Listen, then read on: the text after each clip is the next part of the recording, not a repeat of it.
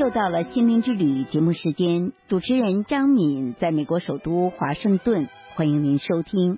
今天要播出的是专访利曼因女士访谈录之三，忆与王同竹相遇前后。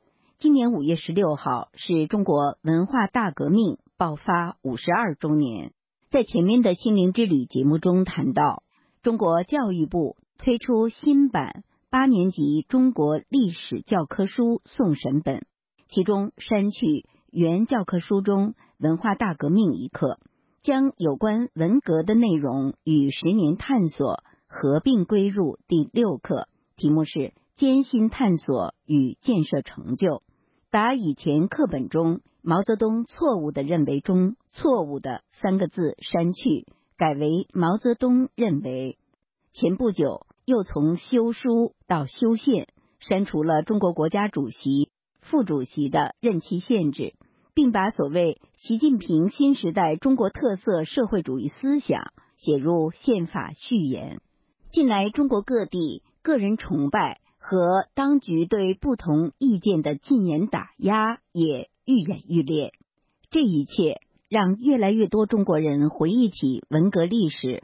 回忆起毛泽东作为终身领袖时代自己的亲身经历，在本访谈录之一部分，现在在美国的退休专业人士利曼因女士谈了她对中国修书和修宪的看法，又讲述了她在文革中因南京一起所谓反革命集团案被判刑十五年的经历，回顾了该案所谓首犯。俄文翻译王同竹和王同竹的妹夫数学专才孙本桥以及朋友英语专才姚祖仪被判处死刑枪杀案件简况。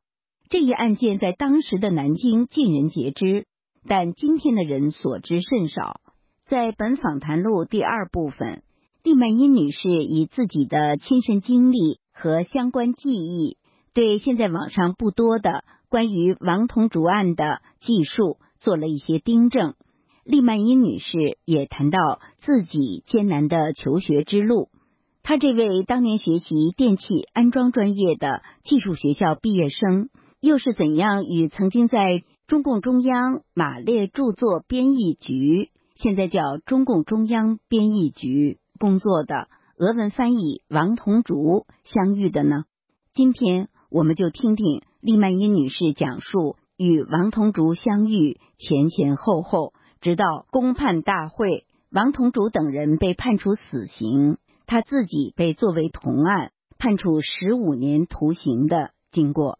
我的出身不好，共产党不让我上大学，我是中等技术学校毕业的，上海电气制造学校，我学的是电气安装。毕业的那年正好是一九五五年，就是反胡风扩大为全国性的肃反运动，因此大学毕业生也好，中技校的毕业生也好，我们统统必须参加这个肃反运动。结果我在肃反运动里头就第一次受到打击，因为我和班上另外有两个同学，我们三个人曾经开过一次会。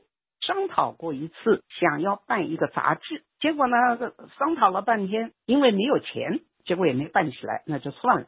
杂志的名字起了没有？叫什么名字啊？起了，我们这个杂志的名字起了，对我们来说是一个很大的罪名，因为我们想出来的一个名字叫“潮风”，潮就是潮水的潮，风就是金字旁的一个风，锋利的锋吗？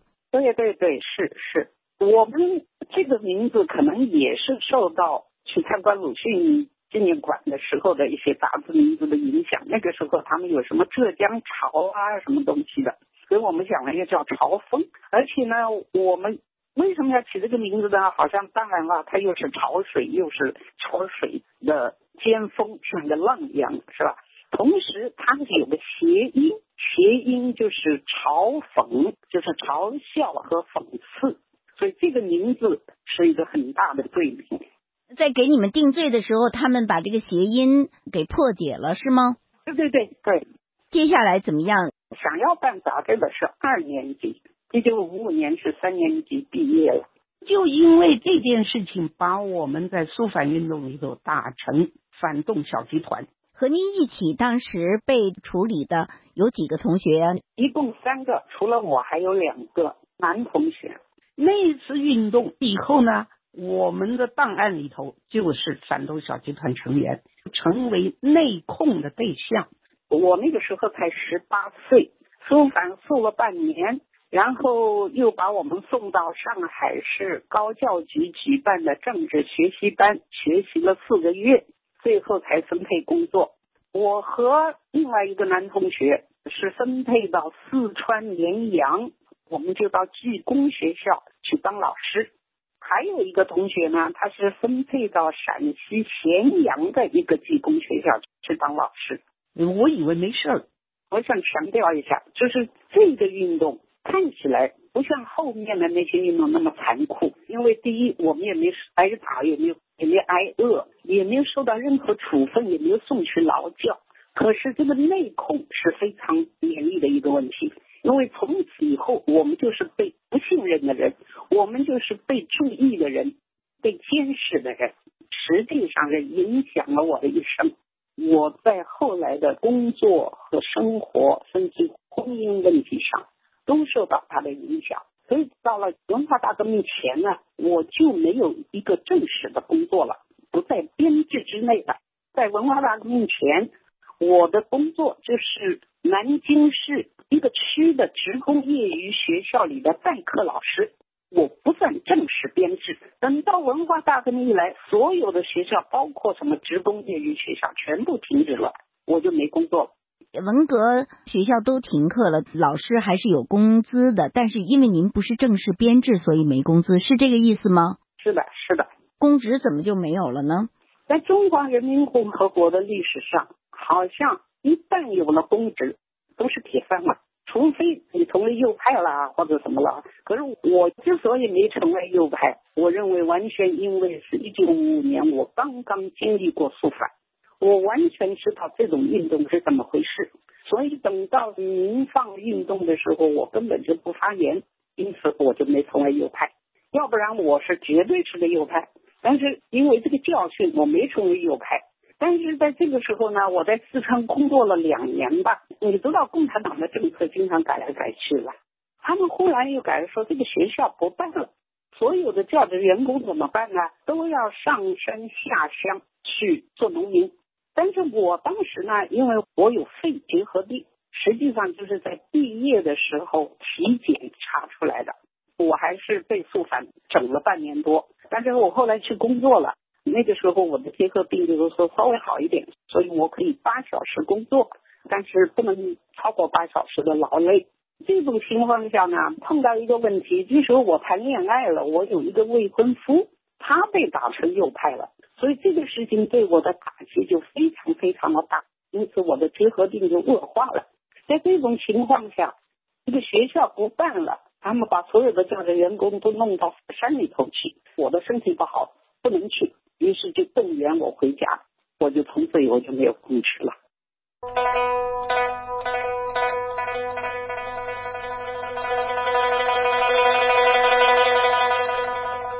当时您的男朋友被打成右派，后来情况怎么样？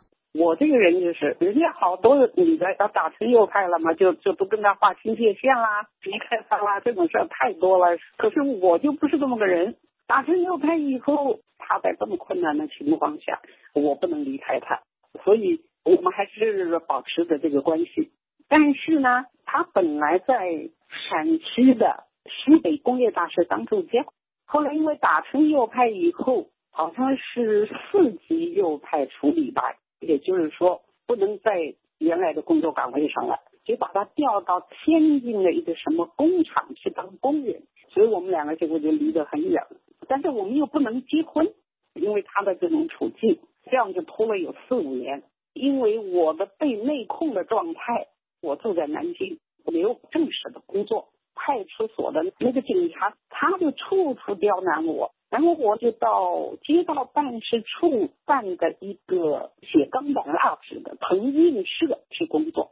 其实我在里头工作的挺好的，可是一个派出所跟那个藤业社的那个领导处处找我麻烦，搞得我好像一个四类分子一样的。有一次他就把我找去了，说你是从四川回来的？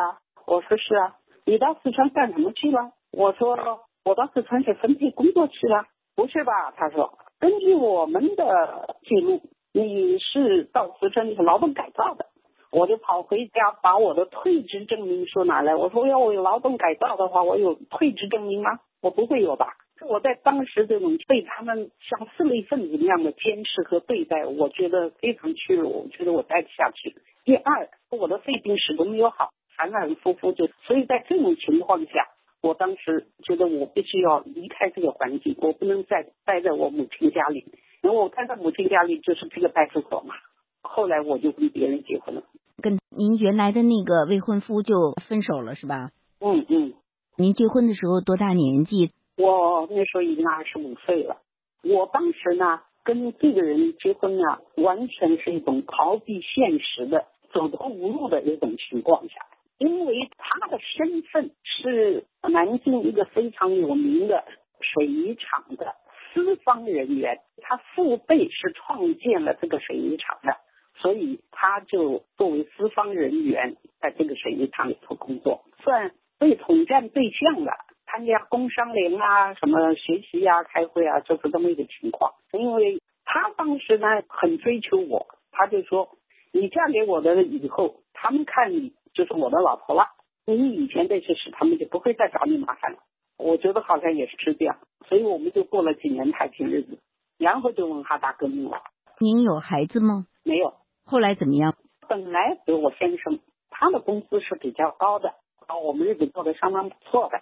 可是文革来了，首先我们就遭到抄家，以后呢被带到厂里头去批斗，连我也带去了。接下来就是不给工资了，每个月只给他四十块钱的生活费，因此我们两个人就要靠这个四十块钱过日子。我的这个先生，他是从小养尊处优长大的。从来没过过那么穷的日子。其实本来的话，四十块钱两个人过日子也是过得去的。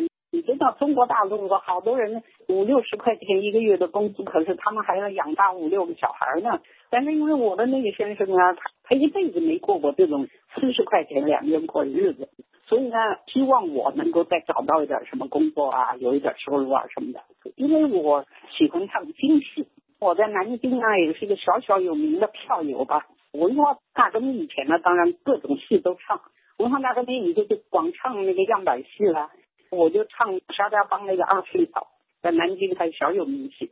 这样就认识了几个朋友，其中有一个朋友呢叫郝云鹏，他好像没工作，他怎么日子过得挺好，好像比别人都好。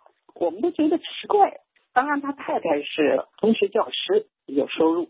后来了解，他实际上就是在做一些包括投机倒把的买卖，什么香烟啊，或者什么比较短缺的商品啊。还有一种呢，就是到乡下去包工，干一些什么活儿什么的。投机倒把的事儿我是不会做了，但是我想包工的事儿，他们去给乡下装电灯，于是我就跟着这个朋友去做这个事情，因为电的事情我还是会的嘛，我就学这个的嘛。在在这个之前，这个朋友就提到王同竹了。那个时候呢，他告诉我们呢，说他认识了一个新的朋友，他们都叫他老黄，老头黄。说这个人其实是很了不得一个人，他是武汉大学俄文系毕业，分配到中共中央马列主义编译局工作。可是呢，他因为写文章，就变成右派分子。先就送到河北省的茶店农场去劳动教养，以后因为说他表现不好不认罪，于是又把他送到新疆一个劳改农场，搞不清劳教农场了。那个时候很有名的那个诗人艾青也是在同一个地方劳动教养。到了文化大革命以后呢，就比较乱了，因为领导也被当成走资派就打倒了，所以就比较没人管了。这个老黄啊，他就从新疆跑出来了。他为什么会跑到南京？这个事儿我也有点不懂。他一没有粮票，二没有户口，什么都没有，他怎么生存呢？他也是去做这种包工，就认识了我的那个朋友，叫郝云鹏。郝云鹏呢，就跟我们介绍这个老黄，说他的文采好的不得了。我这个人呢，因为对右派分子向来就是特别钦佩，特别有一种情结。我一听右派分子，我首先就同情了。再加上他说他这个人是非常的有才学，那我说你能不能把他写的东西带给我们看看呢？到底有多好？后来他就带了几首他写的诗啊给我们看。哎呀，我觉得真的是了不起，真的是非常非常好的诗。因为我也懂一点诗，我学过格律诗，所以我对于怎么样才成为格律诗，怎么样的才是好的格律诗，我也懂一点。所以我就觉得这个人他不但是。格律诗写得好，他也写新诗，我觉得耳目一新，跟一般人从报纸上发表的什么新诗啊什么的都不同。有一次就跟着郝云鹏到农村去安装电灯，就有这个老黄。后来才知道，老黄其实是他的假名，他的真实的姓名叫王同竹。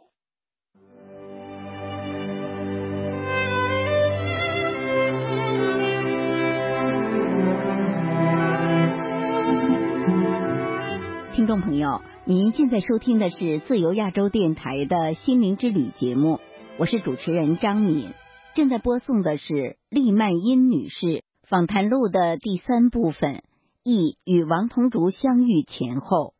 现在在美国的利曼因女士，在文革中因南京一起所谓反革命集团案被判刑十五年，王同竹是这个案件的所谓首犯。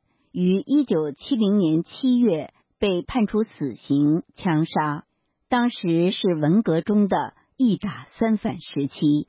利曼因女士回忆与王同竹的相遇：我们在农村包工去给乡下装电灯，就认识了王同竹。三横王相同的同，竹就是竹子的竹。他喜欢郑板桥的话：“宁可食无肉，不可居无竹。”因为我们在农村装电的时候还得待那么几天的嘛，所以白天晚上都有时间在一道聊天呐，是就对他比较有进一步的了解。他到南京啊，就有过一些接触。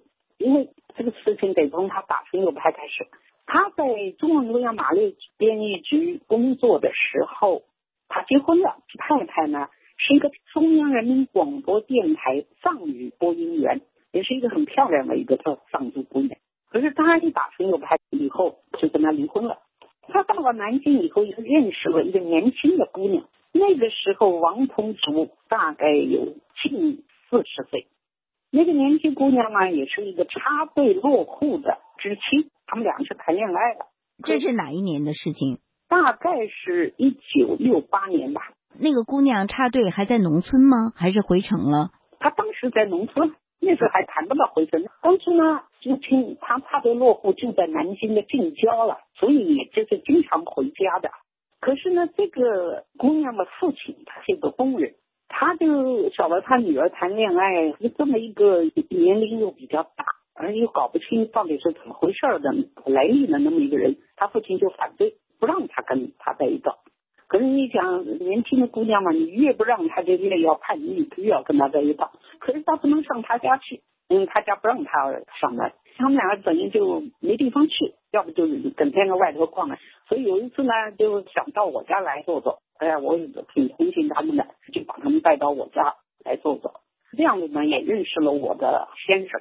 我的先生呢，就是根据王同珠的谈吐啊，他也看过王同珠写的诗，觉得这个人是个很罕见的一个才子，也蛮同情他们的。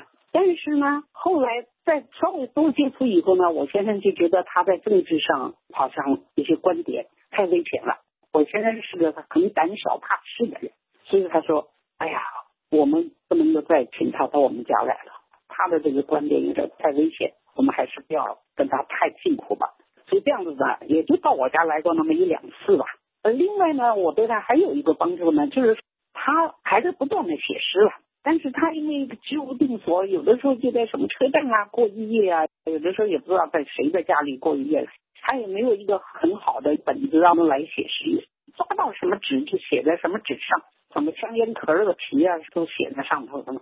我就做了一件事，用一个本子把他的这些诗都把它抄录整理起来，我就给了他，我没有留着。基本上来往也就这么多，没有太多更进一步的来往。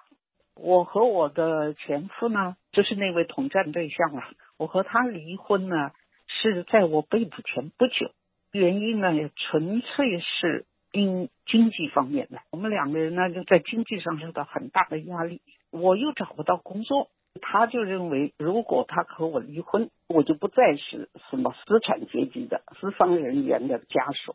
我就可以找到工作，所以在这种情况下，我们就办了离婚。实际上，我们仍然还是很好的朋友，只不过这是说是为了生活而不得不这样做。可是不久以后，我就被捕什么了吗？您被捕的准确日期是？一九七零年五月十日，我记得这一天。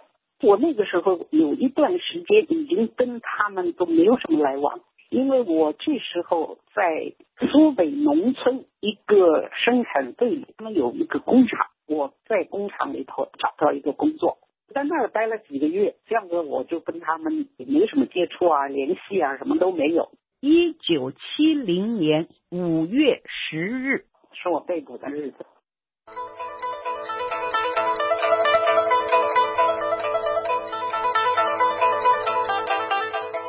那天早晨也不知道是休息没上班啊什么，反正早晨那个春天的时候嘛，田野里头都是开的那个油菜花，很漂亮。我就在那个田野里散步，就欣赏那个油菜花。然后我就往回走，我住在一个老乡的家里，走到半路上就遇到大队的支部书记了。他就说：“你跑哪去了？快来快来，跟我走。”我也不知道有什么事，我就跟他走。走到那个我寄宿的那家人家。就看到南京市两个公安人员，他们就叫我带点是牙膏啊、牙刷、毛巾啊这些东西啊，叫我跟他们走，然后就把我带到扬州，因为我是在苏北，比扬州还要北面一点的地方。当天他们是用什么东西带？那时候咱们公安都没汽车，就是用自行车，我们叫黄鱼车啊，就是后头加一块板嘛，一个人踩着你这个后面就可以坐一个人，两个公安，一个警察。是载着我，还有个警察就跟在后头，也是坐这个车，我也是坐这个车。不过他们一前一后，我夹在当中就是了。自行车走的也是很慢的。等到了扬州，已经是傍晚了。路上呢，还发生了一件事情，就是当时我的口袋里有一个朋友的一封信。这个朋友呢，是被迫下乡去了，那是他从乡下写来的一封信。里头当然就有一些不满的言论啊，所以我觉得我还不知道怎么回事呢，我不能让公安看到这封信，所以我就想把这封信毁掉。可是我在路上，我发现我没把这个信掏出来把它撕掉啊，因为后面有一个公安盯着我。后来我就说我要小姐，那他们就停下来。那那两工人是男的，他们也不能跟我进去啊，所以我心里想，我到了那个公厕的话，我就可以把它毁了。上的时候已经用手摸摸口袋啊，什么东西，那个公安已经盯上我了。他们毕竟是专业嘛。结果当时我要进公厕以前，他们就说叫我把口袋里所有的东西都拿出来，不然的话他们就要搜身了。这种情况下就没有办法了，我斗不过他们，所以那封信就落到他们手里去了。因为这个事情，他们就认为我这个人不老实嘛。所以他们当天晚上就把我送到扬州市的看守所关了一夜，到第二天早晨再来带我继续回南京。我为什么知道他们是因为路上的这个事情把我送到扬州市的看守所？第一，他们进看守所的时候办手续办了半天，不像是事先讲好的样子。第二，第二天早晨我们不是直接回南京。先到一个很漂亮的扬州有很多古时候传下来的私家花园嘛，后来都作为招待所什么的。到这个招待所里接两个人，就是王同竹的知青女朋友和他的同学，他们两个人也是不晓得从什么地方带到扬州，然后就在那个招待所里头住了一夜。在您被捕的时候，您有没有听到王同竹的信息？他是不是被捕了？我没有听到信息，因为我有一段时间跟他们没有什么来往。但是我一被捕，我就清楚一定是王鹏祖那边出事了。以后把我们带到南京，把我带到雨花台的公安分局里头关押了半天，傍晚就把我送到南京市娃娃桥看守所。第二天就对我提审了，到底为什么是逮捕我，我也不清楚啊。我就让他们问我吧。他们首先问我说：“你知道你为什么被捕吗？”我说：“我不知道。”你有没有做过什么犯法的事？我说我没有。你有没有做过什么违反毛泽东思想的事？我说这个就难说了。我说谁也不敢说没做过违反毛泽东思想的事。不过我好像有意的去做，过没有。然后他们就开始一个个问问我，都认识一些什么人啊，在南京有些什么朋友啊？问来问来就问到郝云鹏了，然后就问到老黄了。这时候我就知道了，问题就都出在他们那里了。但是不是王同竹把我供出来的，一定是那个郝云鹏。然后重点就问老黄了，老黄叫什么名字啊？我没说，我说我们就知道他叫老黄。其实我知道他本名叫王东竹，但是我觉得我不要说出来比较好，说明我跟他的关系不是很密切，这样我就是保护我自己。你见过他写的诗没有？我这个人呢也是不大会说谎，所以我就说我是见过。然后他们就说我不老实，他们就把我给王通竹整理的那个诗的那个那个小本子就拿出来了。然后我就明白他们什么都不知道，我就承认了。我这个时候我就想起来，就是头天早晨在扬州看守所去接那两个女孩子的时候，同时有两个皮箱。这两个皮箱呢，公安人员还叫我过去提那个皮箱。我是他们逮起来的犯人，所以他们就让我劳动，把那个皮箱从门口提到车上。皮箱重的不得了，当然叫我提一个了。我这个人是最没力气，我的背力是最差，我根本就提不起来，非常困难呢才能离地一点点，马上要放下去。结果这个公安人员还笑了。就不让我提了，我就想起来那个箱子里是什么，全是王宗竹的作品，都是纸啊，所以就特别重。那我就晓得所有的东西已经都落到他们手里了，我也没得进一步可交代的。然后就激动，把我们带到全南京各个区、各个县，甚至于农村都去批斗。大热天，我都批斗了多少场，我都记不得了。到七点几号我忘了。最后那一天就是在南京市。五台山万人体育场开公判大会，我们公审是已经习以为常了。从五月份被捕以后，两个月不到的时间当中，已经公审至少有十几场。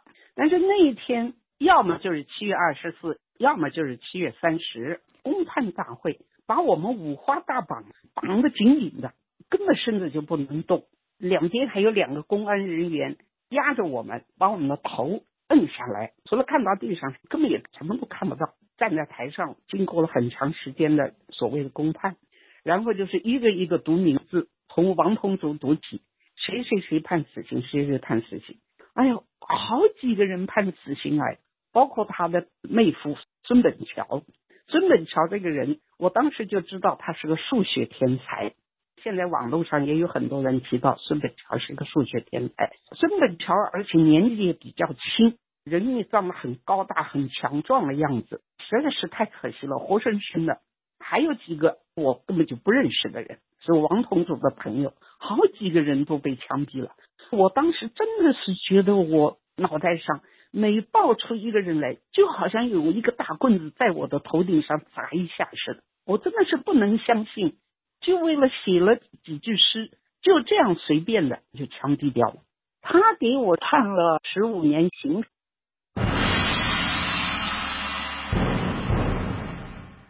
听众朋友，以上您听到的是对现在在美国的利曼因女士专访的第三部分。在以后的节目里，请继续收听其后部分。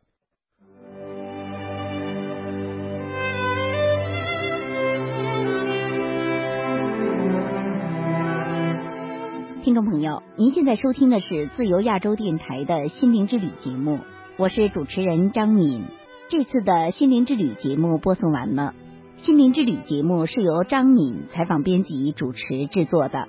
张敏在美国首都华盛顿，谢谢您的收听，我们下次节目再会。